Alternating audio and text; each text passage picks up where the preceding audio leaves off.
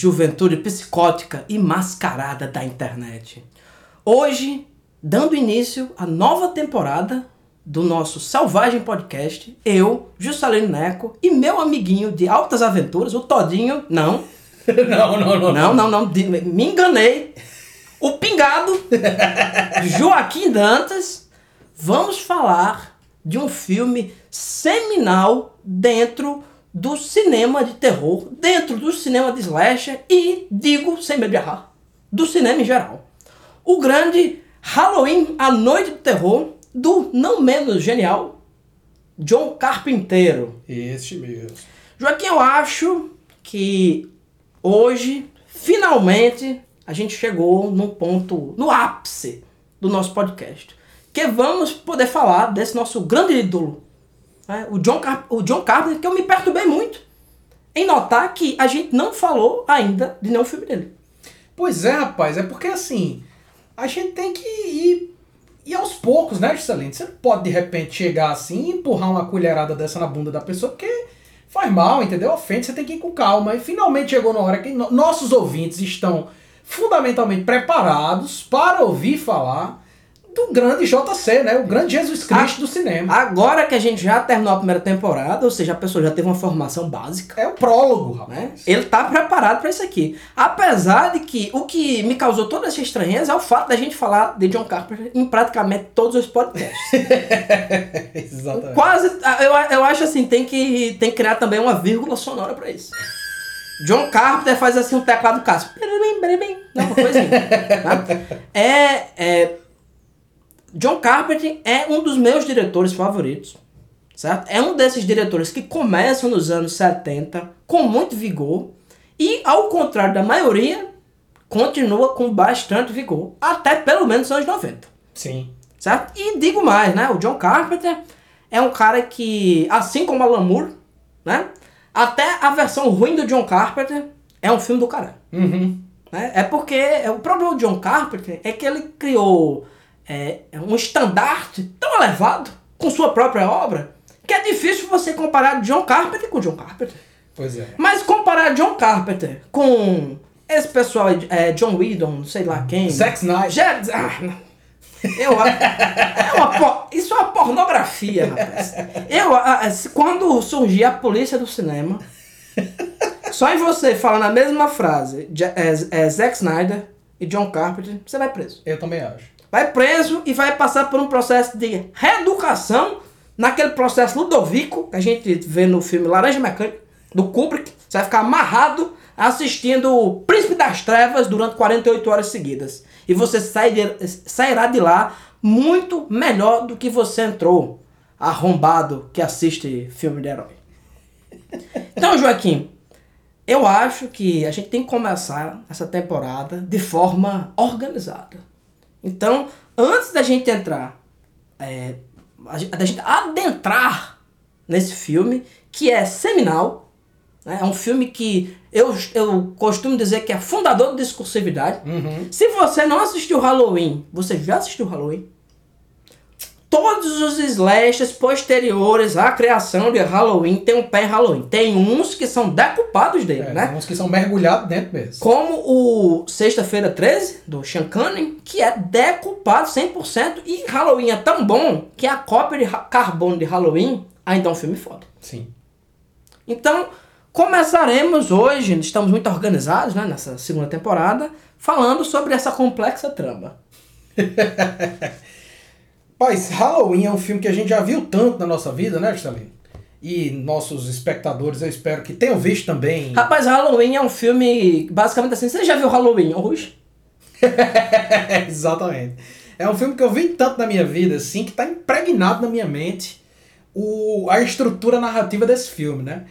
E aí eu fico pensando assim, como é que a gente. Porque é um filme tão enxuto, cara. É um filme tão enxuto que o enredo dele, se eu for fazer um resumo aqui do. do a sinopse do filme, é minúscula. É essencialmente o que é? Michael Myers, numa bela. numa noite qualquer, mata uma criança de 6 anos de idade, mata sua irmã mais velha, A facadas. a facadas, exatamente. E aí é, é colocado num sanatório por 15 anos. 15 anos depois, quando ele sai, consegue fugir, ele volta para a sua cidade e decide tocar o terror, como a gente diz aqui no Brasil, né? Decide tocar o terror. Ele vai ser perseguido pelo seu grande psiquiatra, uma pessoa extremamente saudável da cabeça também, que é o Sam Loomis, vivido pelo Donald Pleasance maravilhosamente, e vai perseguir pessoas randômicas. É isso. É isso. É um filme que o Carpenter pega um plot super simples, diga-se passagem, o filme é escrito e dirigido pelo John Carpenter, né? Escrito em, em, é, em parceria com a Deborah Hill, que é uma, é uma grande figura também do cinema, que vai, vai colaborar com o Carpenter em vários filmes. Fuga em Nova York, o Assalto Precinto 13, Halloween também. Eles vão escrever juntos esse filme. E ele vai pegar e vai fazer uma coisa que é absolutamente brilhante. Se você quer trabalhar a linguagem de uma obra, quão mais minimalista for o roteiro, ou seja, quanto mais minimalista for a narrativa, mais espaço você tem para desenvolver as camadas estéticas em cima dessa narrativa. Então é isso que o Carpenter faz. Ele pega essa narrativa minimalista que eu acabei de descrever e essencialmente é isso. Em termos do eixo da trama, é isso. É isso. Exatamente. Não tem outra coisa. Ele vai pegar isso aí e aí ele vai fazer um filme brilhante. O que é muito curioso é Halloween, para mim, é um filme de test drive assim. Você bota para uma pessoa assistir. Se ela assistir e disser assim, não achei nada demais. É porque ela não entende chibata nenhuma de cinema, certo? Ela é absolutamente incapaz de entender como a linguagem cinematográfica é desenvolvida. Porque é um filme absolutamente genial. Eu acho que você tem que começar a respeitar mais as pessoas que são cegas, Joaquim. Mas eu acho que até o cego, só por causa da trilha sonora desse filme, já apreciaria. Já apreciaria. É, é, então, o Halloween, ele, é, em termos de produção, ele não tem nada de original. Uhum. Ele é, tem ligação até com filmes que a gente já falou antes, como Massacre da Serra Elétrica. Halloween, a, é, ele é um exploitation. A diferença é que o John Carpenter é um cara muito talentoso e ele constrói um filme exploitation, um filme que tem violência, que tem tensão, que tem suspense, aos moldes do cinema clássico. Uhum. Se você pegar Halloween e tirar a cor e você mostrar para uma pessoa e dizer assim, esse filme aqui é dos anos 40, ela acredita. Tudo o que tem da linguagem cinematográfica de Halloween é uma leitura que o, o Carpenter faz do cinema clássico, particularmente do seu grande ídolo, o Hitchcock. Sim. Né? sim. Ah, inclusive, a relação entre esse filme e Hitchcock é mais do que clara, né? A protagonista, a, a qual, qual o nome da. Jamie Lee Curtis. Não, a, a da personagem. Laurie Strode. Isso. A, a, a Laurie, né, que é a Jamie Lee Curtis, que, enfim, acho que a maior parte das pessoas conhece, né? Uma, é uma atriz. Começa, ela, ela estreia nesse filme, uhum. se torna uma, uma screen queen de grande sucesso. Sim. Né? E depois também começa a fazer filmes né, convencionais. Mas, apesar de tudo, não deixa de seguir essa essa trajetória dentro da série Halloween. Ela fez inúmeros filmes, né? Uhum. Até, recente, até o último que saiu faz dois anos, ela tá lá, né? Que diga-se passagem, assim, pra mim, é a melhor continuação de todas as continuações, é essa última que foi feita. Eu acho um filme do caralho, especialmente pela presença e pelo empenho da Jamie Lee Curtis no, na, na reconstrução da personagem 40 anos depois. Eu Sim. acho assim, a, a, atuação dela ali tem o peso de uma atriz que começa com Halloween 78 e vai revisitar esse papel 40 anos depois, depois de ter passado por um monte de problema na vida dela, né? E coloca isso dentro, do, dentro, dentro da personagem, eu acho absolutamente brilhante. Rapaz, deixamos esse de problema. um assassino psicótico que já lhe perseguiu 300 vezes. É, um problema. é, não deixa de ser um problema, é um né? Problema, é um problema. É, cara, sabe o que é que me lembra esse último filme? Exterminador do Futuro 2. Uhum. Porque o personagem lá da, da Linda Hamilton, ela era uma menina, moça normal, é, frívola, que namorava, levava a vida normalmente. E no segundo filme, ela se remodela completamente a partir da experiência do trauma. Do trauma, tem, exatamente. Né? Então, a, a Jamie Lee Curtis, ela é filha da Janet Leigh, né? Que é a Scream Queen original, né? Uhum. Ela que fez a Marion Crane no filme Psicose. Psicose, né? Psicose, inclusive, um filme que tem ligação direta com Halloween. Né? Exato. É... Quando é, eu estava lendo aquele livro Going to Pieces, né, do Adam Rockoff, que aconselho todo mundo que se interessa por Slash a ler. Pra mim é o melhor livro sobre Slash que eu já li na Uhum. minha vida. Inclusive, inclusivamente, ah, é um filme, aliás, o, o Going to Pieces é um livro que eu não entendo porque que não foi Lançado traduzido Brasil e não ainda. tem edição, porque é, é um livro extremamente interessante, ele não se detém em contar plots Uhum. dos filmes que ele aborda, né, que é uma coisa muito comum nesse tipo de narrativa. Também não se detém a, a, a é, trivias, Sim. né, de, ah, fulano de tal, eu lembro quando, quando eu li aquele livro né, Never Sleep Again, Uhum. né, que é sobre a, a produção do primeiro A Hora do Pesadelo. Um livro muito interessante.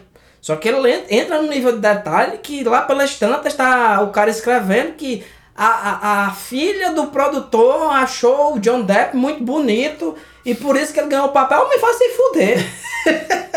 E eu com isso, né? Meu Deus do céu. Esse Going to Pieces não. É um filme que é, onde existe é, de forma muito incisiva é, um, um exercício crítico, né? De entender criticamente o que é o slasher. E entre o- os filmes, os pré, a pré-história dos slasher, né? Que ele vem falar, e dentro do- da separação que ele faz, Halloween é o slasher prototípico, Uhum. né? Ele fala psicose, Sim. tem muitos elementos do slash, o assassino psicótico, a arma branca, a faca, essa coisa de matar a mulher, essa questão de moralidade também já tá em psicose. Fala também de um, de um filme que a gente já comentou aqui, que é o Massacre da Serra Elétrica. Sim, claro. O, o Leatherface é o, o Movie Maniacs é, original, Uhum. mas o Mike Myers segue, né? Sim, sim. Embora eles tenham sido eclipsados, né, por questão, é, por filmes que tiveram mais sucesso comercial, como Sexta-feira 13, A Hora do Pesadelo, não é? Mas eles são os elementos originais. Ele fala até de uma ligação entre o slasher e tradições é, teatrais como o Grand Guignol, que Uhum. mostrava essas cenas de violência e fala até de um filme que eu acho que em algum momento a gente vai comentar ele aqui, filme é, inglês genial, Pippington. Pippington, sim. Mesmo Né? ano de Que psicose. tem, que tem muito, Pippington também tem muitos elementos do slasher, né? Essa visão Do é, do assassino. assassino, essa, essa substituição do, vamos dizer, da pulsão sexual pelo assassinato, não é? Essa coisa estilizada, Uhum. do, do, enfim, você fazer um tratamento estético do assassinato, tudo isso tem lá, né? Então, o, o Carpenter é um cara muito consciente disso. O Carpenter estudou cinema na UCLA, né? Se não me É, engano, exatamente. sabe? Carpenter ganhou o Oscar antes de Pelo, por um curta, né? para um curta que ele fez e ele não foi buscar. Mas Carpenter é um, é um cara que entende muito de cinema e digo mais, sempre que eu vejo o Carpenter falando, eu acho o cara mais modesto do mundo. É verdade. É verdade. É o cara que olha assim e diz: Eu sou um cineasta. Ele tem muito aquela coisa do craftman, né? Do cara que é, entende como é que faz uma coisa e ele entende o cinema muito como um artesanato, Uhum. não é? Eu- Ele olha assim e diz: Eu sou cineasta. Se me propõe fazer um filme, eu vou lá e faço. Uhum. É isso. É porque a inspiração do Carpenter, né? Assim, ele é um cara, como você bem coloca, ele é um cara que estudou cinema numa época em que quando você estudava cinema, você aprendia a fazer tudo. Da trilha sonora, a atuar, a editar, montar, fotografar, iluminar, né? Editar na, na mão, né? Os- o rolo de filme e tal. Então, assim, ele é um cara que ele entende todo o processo, né? E a formação dele é Era- toda de cinema clássico. Nessa, nessa época era a escola Roger Corman de produção É, exatamente, cinematográfica. o cara tem que saber tudo. E aí, e o, a formação dele é toda de cinema clássico, né? O Carpenter é um cara que não esconde, já fala. Qualquer entrevista que você procurar do Carpenter, so, aliás, qualquer entrevista que você procurar com o Carpenter, ele vai dizer que o grande ídolo dele é o Howard Hawks, né? É assim, é o cara que fazia filme de todo gênero, é o cara que entendia o cinema como linguagem e que entendia tudo com um- que é a visão dos personagens do Howard Hawks. E que fez uns 60 filmes. né? Isso, exatamente. Que, é, quer dizer, é a visão dos personagens do Howard Hawks, que está muito presente também no cinema do John Carpenter, que é essa visão do profissional. Né? Os profissionais nos filmes faroeste do Howard Hawks, que é tipo, o cara que tem uma, uma função para cumprir ali, e ele vai cumprir. O Howard Hawks, enquanto diretor, ele também ele ó, ocupava esse mesmo espaço. Ele era um diretor, ele tinha uma função que era dirigir o filme, ele vai lá e vai cumprir. O Carpenter se coloca na mesma condição. É um cara que não tem um pingo de arrogância quando tá falando sobre cinema. Sobre o cinema dele, menos ainda, inclusive, tem até um, um, um, um certo é, é, Descaso. descaso com o próprio cinema, né? Que é maravilhoso, assim, você ver o cara. Porque o cara é uma puta, um puta de um gênio, e o jeito que ele fala do cinema dele é tipo, é, Halloween, é, é, literalmente ele definiu dessa forma. Halloween é um filme de baixo orçamento, que me disseram, é um filme sobre um cara que mata babás, e eu disse, tudo bem, eu consigo fazer por 300 mil, né? E é isso. Cara, aí você pega, eu não vou lembrar o nome desse sacripanta, e não quero saber também o nome dele. o cara que dirigiu o primeiro Electra, Ok, ok. eu vi um entrevista, na época eu era mais ligado a esse universo, assim, que a gente chama nerd, né? Todo mundo tem defeito. né? Eu era ligado, eu li uma vez uma entrevista com ele na revista Wizard. E ele falando sobre, é, não sei se você sabe, Joaquim, e também não sei se os ouvintes sabem, mas a Electra é, um perso- um- é uma personagem criada pelo Frank Miller na revista do Demolidor, né? Ela é essa ninja, né? E não sei o que, enfim, tem um interesse romântico, enfim, é isso. Ele, escreve, ele falou o seguinte, ele disse, não, eu acho que a abordagem que o Frank Miller deu pra Electra é muito baseada na sexualização. Eu me preocupo com o que assusta. Aí tu vai ver o filme e você diz, filha da puta.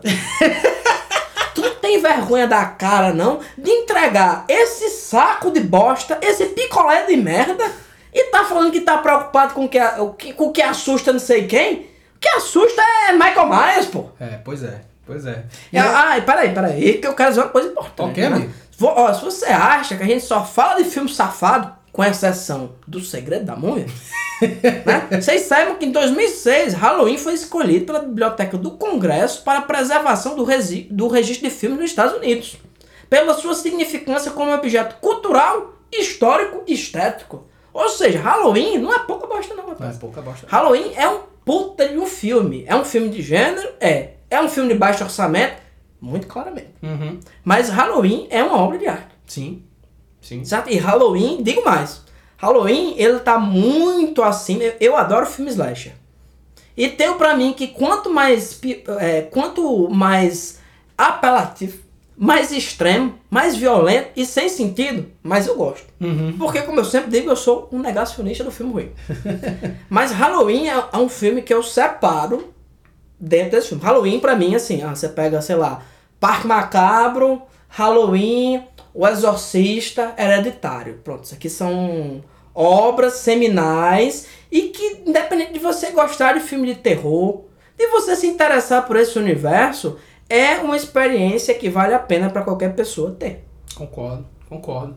É, eu acho que é, ver- é, é, tá chegando no ponto que a gente vai entrar para discutir assim categoricamente o trabalho, que eu acho que é a grande questão de falar sobre Halloween, além da importância histórica dele para o cinema, além dele ser um filme que, que serve de base para uma série de outros. Mas eu acho que é uma coisa muito interessante da gente falar sobre o Halloween, que é uma coisa que eu não, não vejo muito os fanboy de filme de terror falar sobre é a linguagem cinematográfica que o Carpenter cria pra representar aquela realidade ali. Mas antes de falar disso, eu queria só pegar num ponto que você levantou, Juscelino, que é a relação do Halloween com o Psicose, né? Porque, por que que é tão categórica, é tão interessante a imagem né, do, do Michael Myers e, e, a, e a narrativa de Halloween?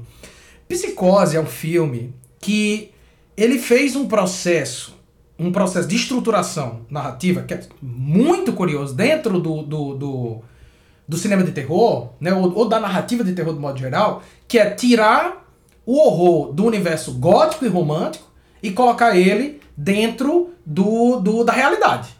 Né? O assassino em psicose, ele não é um vampiro, ele não é um monstro, ele não é um lobisomem, ele não é uma criatura que tem nenhuma representatividade mística que você possa dizer assim, atribuir algum tipo de maldição que explique, que justifique aquele, aquela criatura. Ou seja, ela não habita a mesma realidade que eu. Eu cruzei com a realidade dela em algum momento, por isso que eu tô sendo atacado. Não, não. O assassino de psicose, ele está inserido diretamente dentro da nossa realidade. Ele é um ser humano como qualquer outro. Né? E o ambiente é a mesma coisa, né? Não é o castelo que você foi visitar na Transilvânia e que tem 400 anos. Exato. É um motel de beira de estrada, que é uma coisa que todo mundo vai. Todo mundo esbarra, exatamente. E aí é isso que torna ainda mais amedron- amedrontador a ideia de psicose, né? É o, é o cara que é o, o cara qualquer. Halloween, ele dá um passo adiante que é trazer o horror para dentro das nossas casas, para dentro do nosso bairro. Porque mesmo psicose é num lugar remoto. Psicose é num motel de beira de estrada, é num lugar remoto, que você pode, por acaso, cair ali naquele canto. Halloween não. Halloween é quando, como diz a tagline do filme, o mal volta para casa. Né? O mal está dentro das nossas casas, está dentro dos nossos bairros, que depois se torna, na verdade, um grande tema do universo do cinema de terror, com filmes como, por exemplo, Poltergeist, que é uma história de, de fantasma, mas ambientada no, no subúrbio. subúrbio. Entendeu? Exato. Então, assim, o que é mais aterrorizante é uma criatura sobrenatural? Ora, pra gente hoje é muito mais aterrorizante um assassino. Um, um, uma pessoa que vai invadir a sua casa. Por quê? Porque a gente se relaciona com essa ideia de maneira muito mais concreta, né? E claro, isso tem a ver também diretamente com aquele. O que eu gosto de chamar de boom dos serial killers, né? Que vai acontecer no mundo real, né? Nos anos 70, nos anos 80 a gente vai ter um boom de serial killers que vão se tornar, assim, icônicos na cultura pop, digamos assim, né? É, é até bizarro você pensar em serial killer e cultura pop, mas essas, esses dois universos estão tão muito intimamente conectados, né?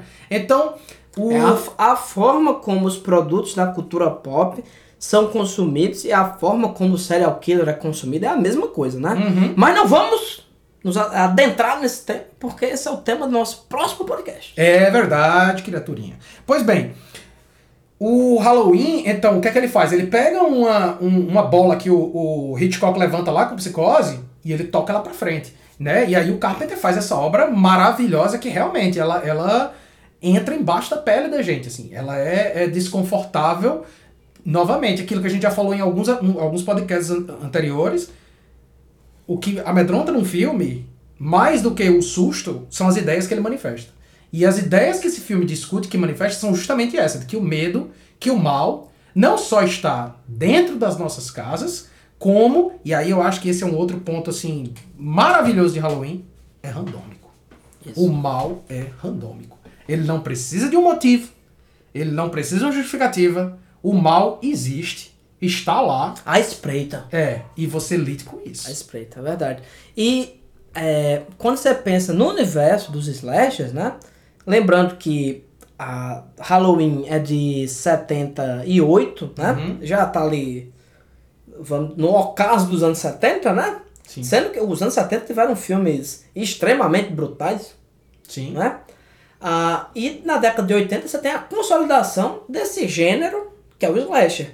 E sempre o slasher tem essa estrutura de trazer é, esse elemento de desestabilização, de violência para um ambiente familiar, por assim dizer. Uhum. Ou é na casa da pessoa, ou é na acampamento de férias, no acampamento de férias, na casa, no sorority hall, né, na, uhum. na casa do estudante. Isso. Sempre é um ambiente no trem onde os estudantes, ou seja, sempre é um ambiente muito próximo da nossa realidade e principalmente próximo dessa audiência específica desse nicho que o Slash encontrou, que é o adolescente. Uhum certo? Então, a uma coisa que tem que ser dita de Halloween, quando você comentou sobre o plot, né? É, parece muito simples. Uhum. E digo mais, se você vai assistir hoje Halloween, você nunca viu, você pode achar o Halloween um grande clichê. Uhum, uhum. Porque Halloween, para você entender o que é Halloween, o exercício principal que você tem que fazer é negativo. Sim. Porque todos. Você pode não ter assistido Halloween. Se você assistiu Pânico, você assistiu Halloween. Se você assistiu sexta-feira 13. Se você assistiu sexta-feira 13, você assistiu Halloween. Se você assistiu. É, eu sei o que você fez no verão passado, assistiu Halloween.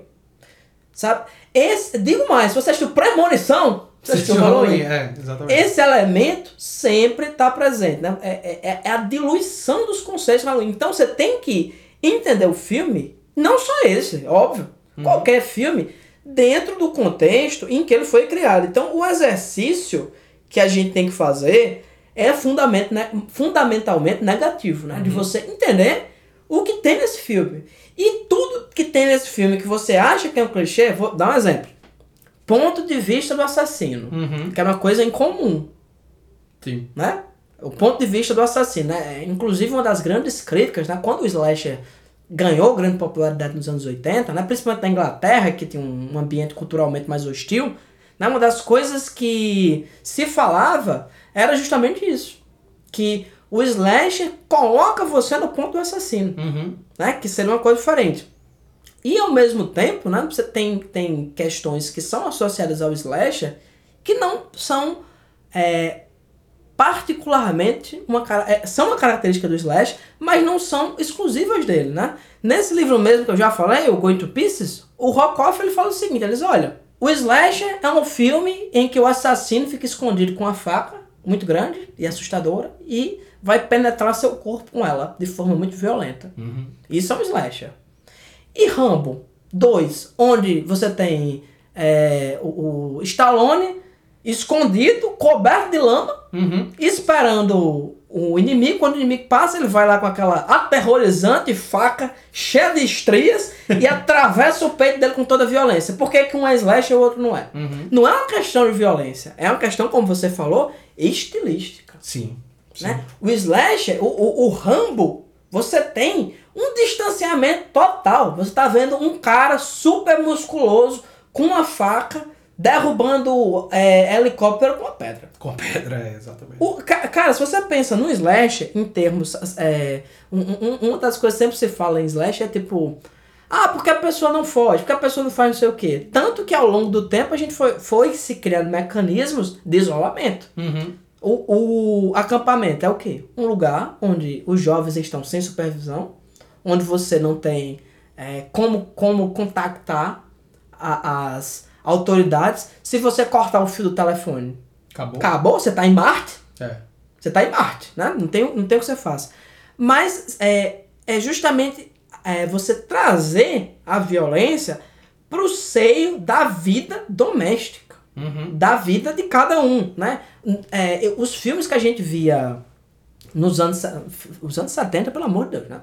Tem filmes de uma. E os anos 80 também. Tem filmes de uma violência gráfica, filmes de ação, eu tô falando, Uhum. que ultrapassa qualquer slasher. Sim. Sabe? São filmes ultra violentos, né? Por que que cobra Stallone um- cobra. Stallone cobra, né? É, tem um psicótico matando pessoas. Uhum. É um filme de ação e Halloween é um slasher. É uma questão estilística, não é uma questão, ao contrário do que a gente pensa, ligada à violência. Não, é um estilo. A forma como o, o Rambo mata uma pessoa é completamente diferente da forma como Michael Myers mata uma pessoa. Sim. Embora seja a mesma coisa. É uma pessoa atravessando a outra com a faca. Sim. E o, o é interessante essa essa coisa do estilo, né? Porque como você estava falando, as escolhas estilísticas que vão eventualmente definir o slasher, elas nascem muito, literalmente as escolhas visuais, a maneira de compor um filme, nascem muito em Halloween mesmo, né? Então assim, por exemplo, a coisa do ponto de vista do assassino, né? O próprio, por exemplo, Pippin Tom, que a gente mencionou aqui, de 1960, já tem essa coisa do ponto de vista do assassino.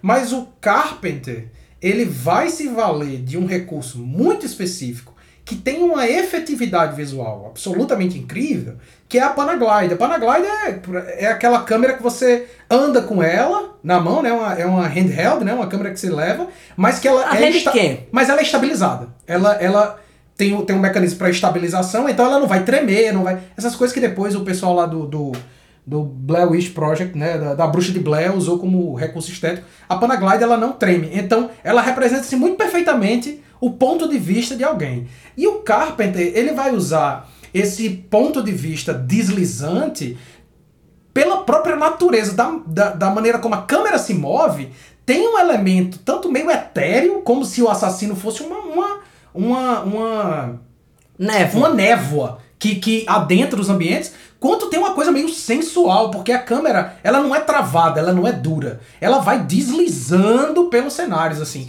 É um negócio, assim, fantástico, por quê? Porque emula também essa questão da penetração, né? Porque no É, caso é- de Halloween é- é, é muito- da faca, né? É muito claro o movimento da câmera enquanto busca do objeto de desejo. Sim, exatamente. Exatamente. E aí, esse, essa busca termina, culmina no quê? Na penetração, né? A penetração com a faca. Então, assim, é de um brilhantismo, sabe? eh, do ponto de vista da linguagem mesmo. O camarada fazer isso, não é, inclusive numa época que a Panaglide tinha acabado de surgir. Quer dizer, é um recurso que tinha acabado de surgir. O Carpenter, muito brilhantemente, percebe a potencialidade simbólica do uso daquela imagem. Então ele não usa randomicamente. Ele não, ele não, ele não filma daquele jeito por razão nenhuma. Não, não, ele está usando como mecanismo de de, de, de expressão. É uma expressividade do próprio filme, né?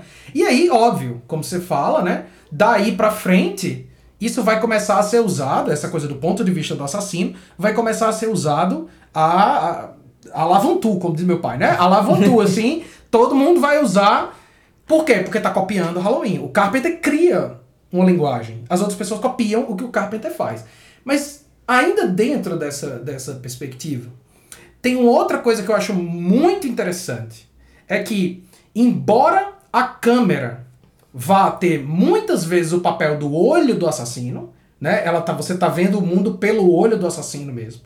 O Carpenter vai prender o espectador. Aí eu acho a interpretação equivocada de dizer, por exemplo, essa crítica que você estava falando, né? Que o pessoal fala, ah, o espectador é colocado junto do assassino. Mas o Carpenter ele vai colocar o espectador, na verdade, na posição da vítima. Ele tá entre a carne e a faca. Por quê? Porque o olho é o olho do assassino. Mas a trilha sonora.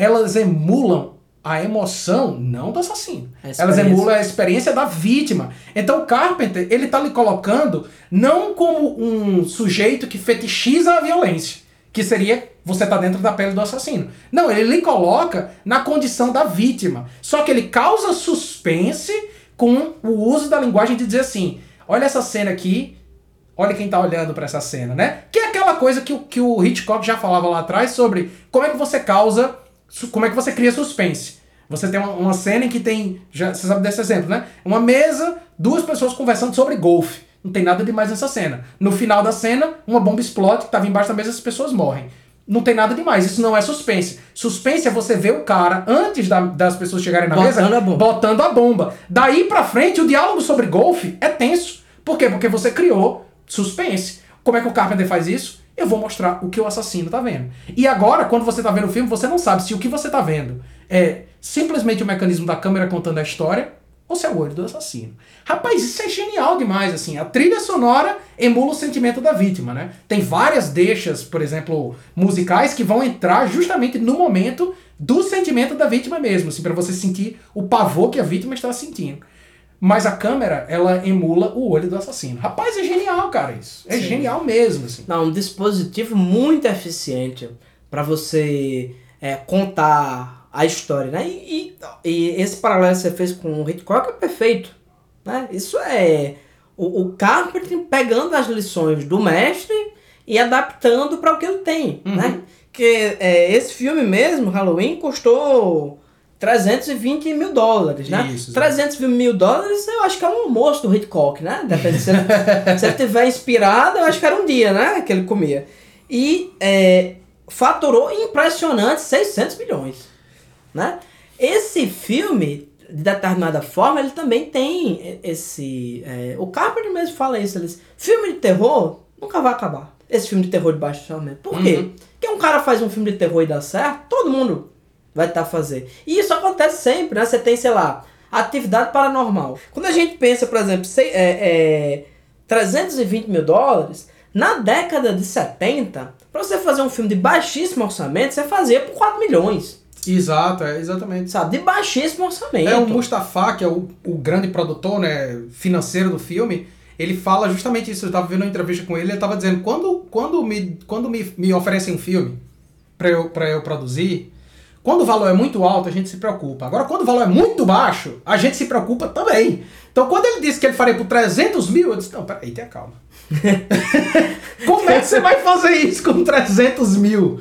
Né? E diga-se passagem, esses 20 mil adicionais aí foi o salário do Donald Pleasance.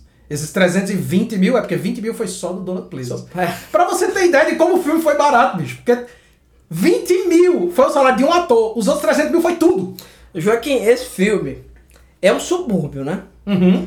E o Halloween no hemisfério norte, acho que é 31 de outubro. Isso. Então é outono, né? Quem já assistiu algum filme que você passa do Dia das Bruxas, já viu, né? Outono, aquela coisinha típica americana. as folhas as caindo. folhas caindo, sei o quê. E esse filme foi filmado na, na Califórnia durante a primavera. Né? então, se você olhar, todas as árvores são verdes. Né? E as folhas que estão no chão, que to- todo, vamos dizer, todo o, o elemento que dá a ambientação do Halloween são as folhas no chão. Uhum. Eles pegaram, eles nem folha seca tinham, eles pegaram folhas e pintaram, E pintaram. né? E depois que eles espalhavam essas folhas pe- pela locação e filmavam, ia lá o pessoal para recolher. Joaquim, um filme que tá economizando com folha seca. o que é isso, né? Pra você ver, bicho. E assim, esse filme eu acho de uma perfeição assim, aristotélica. Uhum. Só tem dois problemas que eu sempre percebo quando eu assisto, né? Aham. Um é de ordem narrativa, né? Que é, o, o médico lá, né? São Lumes. Ele chega lá no, no, no, no sanatório e tá todo mundo. Os, os loucos estão fazendo a festa, né? Estão fazendo loucuras, quem diria? Estão soltos. E o, o Michael Myers entra no carro e vai embora dirigindo, né? Uhum. Michael Myers é um cara que passou a vida institucionalizado. Onde Sim. é que ele aprendeu a A dirigir? dirigir, pois é. Né? Mas tudo bem, né? Não, eu, eu, Suspensão da descrença. eu gosto que no filme eles reconhecem esse absurdo, porque tem um momento que o, o, o Sam Loomis fala, ele foi embora de carro, e o outro psiquiatra fala, Quem, mas ele não sabe dirigir. Ele fala, ele tava dirigindo muito bem ontem. É, Sabe-se lá. É, ma- mas eu vou dizer uma coisa, Joaquim. Nesse primeiro filme, o Michael Myers ainda é um humano, né? Sim, sim. Depois ele vai se tornando, ele vai é, é, agregando em si elementos sobrenaturais, não por nada, mas pela simples, porque assim, em termos da- do que é a narrativa, o Michael Myers é uma pessoa normal. Ele vai agregando esse elemento sobrenatural pra quê? Mesma forma do Jason Sexta-feira 13, que ele precisa passar de um filme pro outro. Exatamente. Ele Só precisa isso. ressurgir no outro Exatamente. Então, se ele vai ressurgindo, tem que acontecer alguma coisa. Lá pelo o, o Halloween H20, eu lembro que tem um- uma parte que a, a- Como é o nome da irmã dele? pô? Que depois se revela a irmã dele, né? Laurie Strode, é. A- da- nesse fi, nesse Não, não, primeiro no filme, primeiro filme eles não têm é relacionamento. só babá, né? Depois É. você descobre que eles têm um parentesco, né? Isso.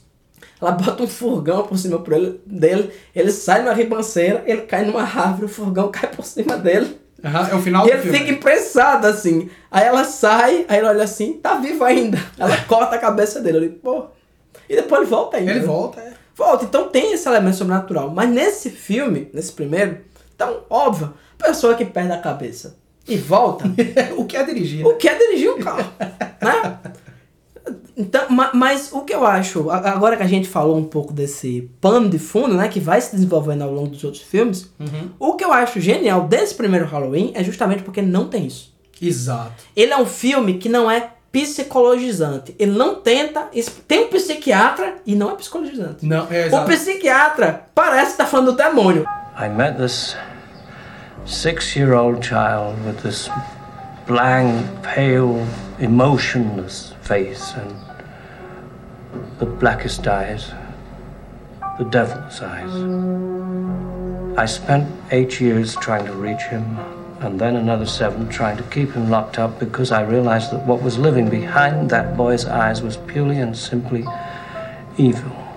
Rapaz, é uma descrição que você diz assim, esse psiquiatra é gente fina. É. Esse, esse psiquiatra podia estar com a máscara. Podia Né? com a máscara. Mas não tem essa questão psicologizante nesse primeiro filme. Por que que o menino mata a irmã? Zero razão. Inclusive, é, no, no, no início do filme mesmo, quando os pais chegam, ele tá vestido com a máscara de palhaço, Uhum. tira a máscara e o menino tá assim, como Normal. né? É, esse filme também tem uma, tem uma questão, né? Boa, boa parte dos estudos feministas, né, sobre o gênero do terror, falam muito do Halloween, fala bastante também de Massacre da Serra Elétrica. Uhum.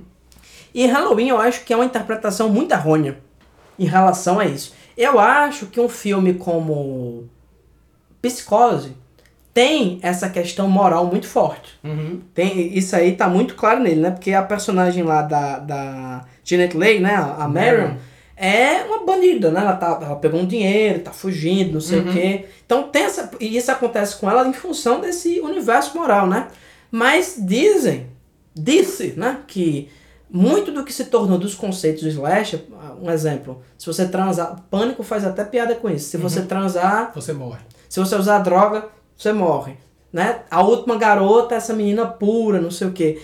Eu acho que isso é uma interpretação, é uma decupagem errada É do errado. Halloween. Concordo, 100%.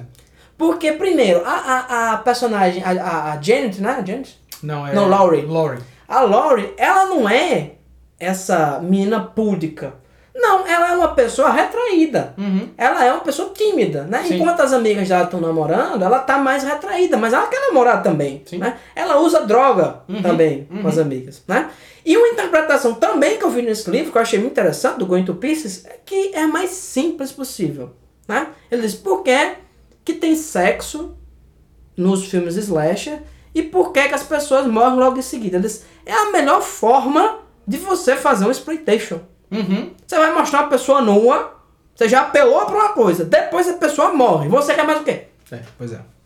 É isso. Eu acho que é uma questão prática que as pessoas tentam dar uma questão moral Uhum. né, envolvida. Eu acho que o Carpenter nunca teve intenção disso. Não, não, não vou dizer que, to, que o slasher, enquanto gênero, não tem essa característica moralista. Uhum. Eu acho que ele tem. Sim. Eu acho que ele tem, muitos slashers têm isso, mas no caso do, do Halloween, eu acho que isso é um elemento incidental. É porque o que é que acontece? O cara pega um filme e transforma numa fórmula. O filme não é uma fórmula. Um filme é um filme. Agora, se você faz 48 filmes que são exatamente iguais àquele, o que era meramente uma cena se torna um tropo. Aí, bicho, aí realmente você começa a criar uma, um- uma, uma estrutura narrativa que tem determinados traços interpretativos. Eu concordo 100% com você. Eu acho que o slasher tem, o gênero tem esse elemento moral, mas Halloween, não. Halloween é um filme. Halloween não é uma fórmula. Halloween é um filme que foi decupado. Exato. Mas é um filme, é uma obra individual. E eu acho uma leitura assim, muito errônea a leitura que se faz de que Laurie só sobrevive porque ela é uma coitadinha. O caralho, Laurie é mais inteligente do que o assassino. Laurie sobrevive ao assassino porque ela se sobrepõe a ele. Não é uma coisa de. Ninguém vai salvar ela, não. No, no máximo um menininho. No máximo o boyzinho que abre a porta. Mas assim, ela é inteligente, ela é, é autossuficiente, ela vai não só salvar a si, como salvar as crianças. Então, assim, é uma leitura que eu realmente acho muito equivocada, a leitura que se faz de Halloween, muitas vezes. Porque é feita por boa parte das pessoas. Boa parte das pessoas que fazem essa leitura simplesmente nunca nem viu o filme. É, e vou dizer mais, Joaquim. Esse elemento que a gente tem no Slash, da, do- dos jovens transar e morrer de forma idiota, é, um- é de um realismo mesmerizante. Ninguém, isso, isso não é convenção narrativa, isso é realidade. É naturalismo, Certo? né? O jovem, Joaquim, ele não precisa de ajuda de nenhum diretor pra transar e morrer, não. Ele faz isso muito bem por conta própria. Ele é projetado pra isso. Certo? Então, é, eu, eu, tam- eu discordo 100% dessa, dessa leitura moralista, da ulti- mas tem, é, com- como se diz, né? Você pega um, um conceito, né? A, a última garota, Uhum. né? Que a última garota não tem como negar que vem daqui, Sim, claro. né? E vem daqui dentro do slasher. Se você pegar é, Massacre da Serra Elétrica, que a gente já falou, tem uma última garota. Sim. Né? Isso é um conceito que funciona muito bem. Por quê? Em termos narrativos, tô falando, né? Então tô fazendo interpretação. Em termos narrativos, ter uma mulher pra ficar no final, você tem uma amplitude muito maior de possibilidades, porque a mulher, ela tanto pode encarnar esses aspectos é, ligados a, tradicionalmente ao universo masculino, né? De força, a Laurie mesmo, né? Uhum. Então, quando você pensa em termos narrativos, você deixar uma mulher, você cria um espectro de, de possibilidades narrativas muito maior. Porque você tem uma personagem que pode encarnar ao mesmo tempo os elementos ativos e agressivos e também encarnar os elementos de fragilidade. Uhum. Então, eu acho que a última garota é um conceito que funciona porque é um tropo narrativo. Uhum. Que fu e funciona muito bem, ninguém pode negar. Sim, sim. Mas quando você começa a dar interpretações psicanalistas, qualquer coisa aí, todo mundo sabe, Joaquim, que o que importa é o quê? Se o filme tem ou não uma pessoa. Com a roupa de macaco. Isso! Grande John Landis já falou isso aí.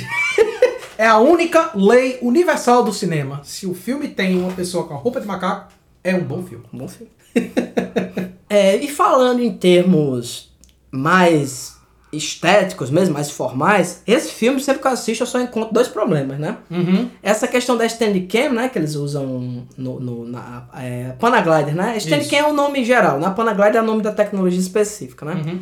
É, no, no início, você tem o ponto, da vista da, ponto de vista da criança, né? Isso. E o ponto da vista da criança é de uma pessoa de 1,80m. não é? Você olha assim e diz, mas não era menor não, né?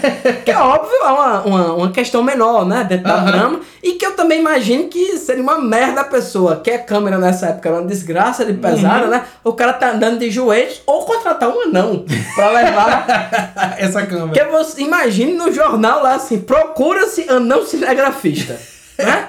É capaz de dar até um processo, né? Não, e veja só, cara, pra você ter ideia de como era uma, uma tecnologia nova, no, nos créditos do filme você tem um cara que é o cinegrafista e você tem um cara que é operador de paraglide. É tipo, é um cara separado só pra aquelas tomadas, porque não era qualquer pessoa que sabia fazer aquilo, não. Não era qualquer pessoa que conseguia usar aquele troço Não é só não. pegar e correr não, né? Não, era, era, era um cara específico pra isso, né? Então, realmente, realmente faz sentido isso aí que você tá falando. Ainda tinha que ser um anão. Ainda tinha que ser um anão profissional. Demorou uns, pelo menos uns 3, 4 meses, Celina, até chegar a ter esse nível de especialização. Anão profissional em paraglide. Eu acho, eu acho um conceito. Mas esse, esse é o nome do romance, pô. anão especializado em paraglide. É um conceito. É um conceito. Eu tava falando, a gente falou da, da câmera, né? Que é um grande. Obviamente. Obviamente, Celina, que a câmera Obviamente. é um recurso relativamente importante dentro do cinema. Sim, Mas, às assim, vezes. o uso da câmera, eventualmente, é uma coisa importante. Mas uma outra coisa assim, que é fundamental dentro do Halloween e dentro do cinema do John Carpenter, diga-se passagem, é a trilha sonora. Né? O Carpenter é um cara que dirigia, escrevia, editava, montava e fazia a trilha de seus próprios filmes, boa parte de seus próprios filmes. E disse que fazia uns sanduíches assim pra equipe. maravilhosos, né? E aí, o Carpenter usa a trilha, como eu já falei, tanto para né, é, causar atenção do espectador, quanto para colocar o espectador na posição da vítima. Mas tem um outro elemento que eu acho muito fantástico, e aí é uma cena em particular, né? Que é como o Carpenter faz uma. um- se a gente estivesse falando de cinema brasileiro, a gente chamaria de, de, de canibalismo mesmo, né? Mas de como ele usa as referências dele, assim, de maneira muito, muito na cara. Ele tá dizendo assim pra gente, olha, esse tipo de coisa que eu curto. Os filmes que as crianças estão vendo são dois filmes. É um super importante, aliás, os dois super importantes pro cinema do Carpenter, em especial para Halloween. O do Howard Hawks, The Thing, apesar do, obviamente, o Carpenter depois ter feito um remake do filme, mas por que, que ele é importante para o Halloween? Porque a estrutura de suspense de Halloween é muito similar à estrutura de suspense de The Thing from Another World. Por quê? Ele, o Carpenter brinca que é qual a, melhor, a, a forma mais simples de você construir tensão? Tem uma porta, o monstro pode estar atrás dessa porta. E você sabe que o monstro pode estar atrás dessa porta e alguém vai abrir a porta. Você fica tenso porque você não sabe o que tem atrás dessa porta. E se você parar pra pensar, Halloween tem muito disso. Você não sabe em que cômodo o Michael Myers vai estar. Você não sabe quando as pessoas entram, se ele tá lá, se ele não tá. Eventualmente a câmera vai revelar, vai dar uns dois passos para trás e revelar o ombro dele, a parte da cabeça para você a atenção ser, ser recompensada, né? Então, The Thing tem essa influência. E o outro filme que eles estão assistindo é um filme que a gente já comentou aqui no podcast, que é Sim. Forbidden Planet, né? Que é super importante, no caso de Halloween, para a trilha sonora. Né? A trilha sonora, como a gente já comentou lá no podcast, quem não tiver ouvido, volta lá na primeira temporada, tem um episódio só sobre o Planeta Proibido, né? Forbidden Planet, em que a gente comenta o, a invenção do sintetizador para a criação da trilha sonora desse filme. Halloween é um filme cuja trilha sonora é toda composta é, em, com sintetizadores. Inclusive tem um traço muito curioso, Juscelino. No final do filme, quando você vai lá nos créditos, tem assim: trilha sonora executada pela Orquestra Filarmônica de Bowling Green. A Orquestra Filarmônica de Bowling Green é só o John Carpenter tocando violão. e assim, a trilha sonora do filme é toda feita com, com sintetizadores. Aí, por que, que eu vou trazer uma cena em particular? A gente normalmente não faz isso, né? De entrar numa cena específica. Mas eu vou trazer uma cena em particular que é interessante, que é a cena, justamente a cena em que as crianças estão assistindo Forbidden Planet e o menininho, Tommy, ele vê o, o Michael Myers do outro lado da rua, né? Na casa da vizinha da frente.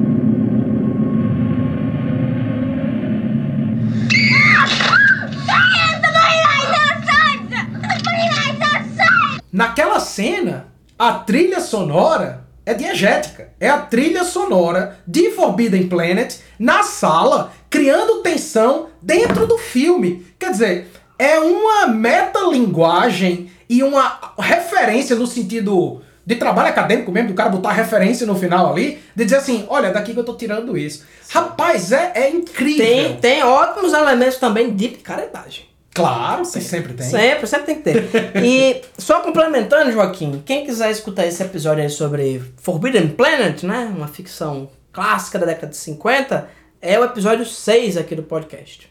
Pronto, maravilha. Episódio 6 da primeira temporada, não é Exatamente. isso? Bom, uma outra coisa que é muito interessante, que vai dentro desse tópico aí que a gente tava falando sobre o, o Carpenter trazer o horror para dentro das nossas casas, é a própria caracterização visual do Michael Myers, né? O Michael Myers, ele usa uma máscara que é, continuando no seu tópico aí da picaretagem, assim, a máscara mais barata do mundo, né? É uma máscara do Capitão Kirk, que não parece porra nenhuma com o Capitão Kirk, nem originalmente. Aí os caras só fizeram pegar a máscara, rasparam a, a, as costeletas, arru- arrupiaram o cabelo, como diria minha avó, arrupiaram o cabelo e pintaram de branco, e aí ele é um rosto humano que é rosto nenhum, né? Nada mais adequado para um filme que se chama Halloween. Exatamente, é uma máscara de Halloween. De Halloween mesmo. E aí, o que é por que é, que é interessante essa representação? Porque a máscara, né, simbolicamente, o que é que é uma máscara? É uma coisa que você usa para encobrir a sua, a sua personalidade. Você usa muitas vezes simbolicamente para dizer assim: quem comete os atos é a máscara, não quem tá por trás da máscara, né? Tem até um filme psicanalítico super sério assim dos, dos anos 90 chamado O Máscara, que vai discutir que vai A discutir perda da identidade. essa ideia freudiana, um filme freudiano Ai, que vai discutir essa ideia, né? Com aquele grande ator do método, o Jim Carrey, né? Carrey. É, É, Jim Carrey era todo método mesmo, é, eu sei. Quando é pra ser cuzão. É, exatamente. Mas o. Então, quando você cria. Quando você volta a máscara, a máscara ela serve meio que pra encobrir a, a personalidade. Mesmo o Leatherface, por exemplo, que usa máscara de pele humana, as máscaras do Leatherface são distorcidas. Né? Elas são feições humanas distorcidas sobre o rosto dele. Então, ainda assim, o Leatherface usa uma máscara que é monstruosa. Né? O Michael Myers, a máscara do Michael Myers é a máscara de um ser humano. Então, é como é uma ideia tão perversa, tão, tão maligna, para usar a expressão do próprio Loomis, né, o psicólogo, o psiquiatra do personagem, tão maligna que assim, a máscara dele é uma máscara de humano. Por quê? Porque por trás o que tem não é um ser humano. Por baixo daquela máscara o que tem é o mal. mal. O mal puro, randômico, despersonalizado, que o Carpenter vai sempre defender como sendo o principal elemento de horror dessa obra. Quer dizer, por que, que ele vai, por exemplo, fazer uma crítica ao, o, remake. ao remake? Ele vai dizer, porque o remake justifica. Isso. O remake é psicologizante. Exato, ele justifica o, o personagem do Michael Myers. Por que, que o Michael Myers no Halloween original é tão absolutamente horrendo, horrível? Porque ele não tem justificativa nenhuma. Ele nem é humanizado. Por dentro não tem uma pessoa, né? E isso causa uma outra questão muito curiosa, que é, ele é qualquer um. Que aí reforça aquele símbolo de que o mal está dentro de nossas casas. Ele tem o rosto de qualquer um. Ele não tem uma expressão específica. Ele, na verdade, ele é um ser humano sem expressão, né? Ele é uma, uma ausência de expressividade. Aí, bicho, pensando sobre, sobre essas questões, duas, dois pontos me fizeram voltar àqueles que nós amamos tantos, os gregos. né? Ó, toca a harpa! Tinha que Rogério. ter os gregos, Sim, né? sempre, sempre. É, duas questões. Uma é um comentário muito rápido. Rapaz, em se tratando de estrutura narrativa, esse é absolutamente perfeito. Por quê? Porque ele tem um prólogo, que é o passado, no começo do filme. E depois ele tem um primeiro ato, um segundo ato e um terceiro ato que são demarcados milimetricamente pelos momentos do dia. O primeiro ato é de dia, o segundo ato é à noite, o terceiro ato é à madrugada. É, é- assim, é perfeito a maneira como o Carpenter monta, inclusive a passagem, por exemplo, do segundo ato pro terceiro ato, eu coloco como o assassinato de Linda, que é aquela que morre enforcada com o, o cordão do telefone, né, o fio do telefone.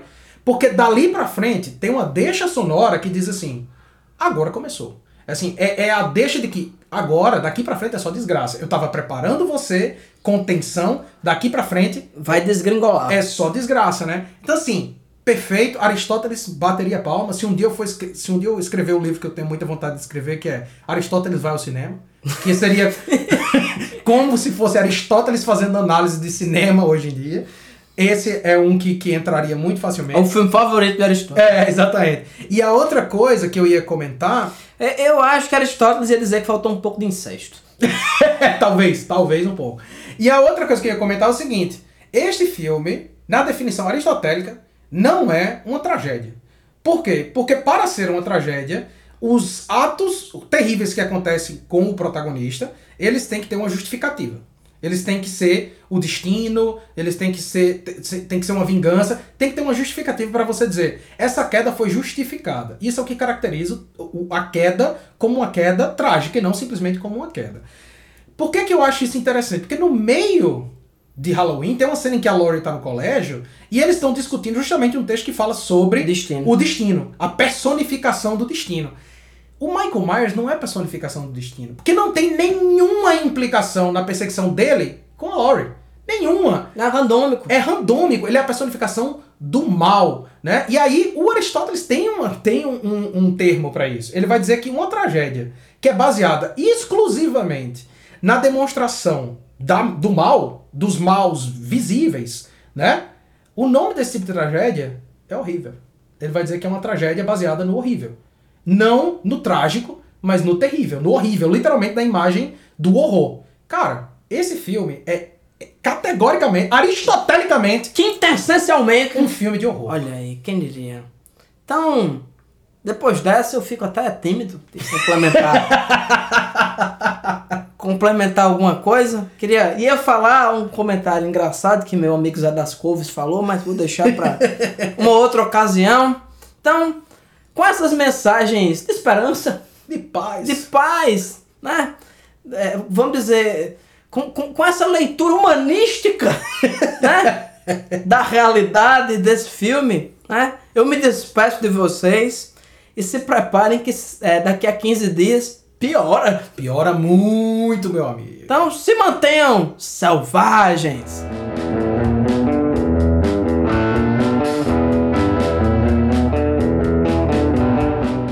Selvagem Podcast é uma realização da Selvagem Produções. Edição de áudio por Joaquim Dantas. Música de abertura Supercharger por Raimundo Kowalski. Se você quiser entrar em contato com a gente, envie um e-mail para selvagemxproduções@gmail.com.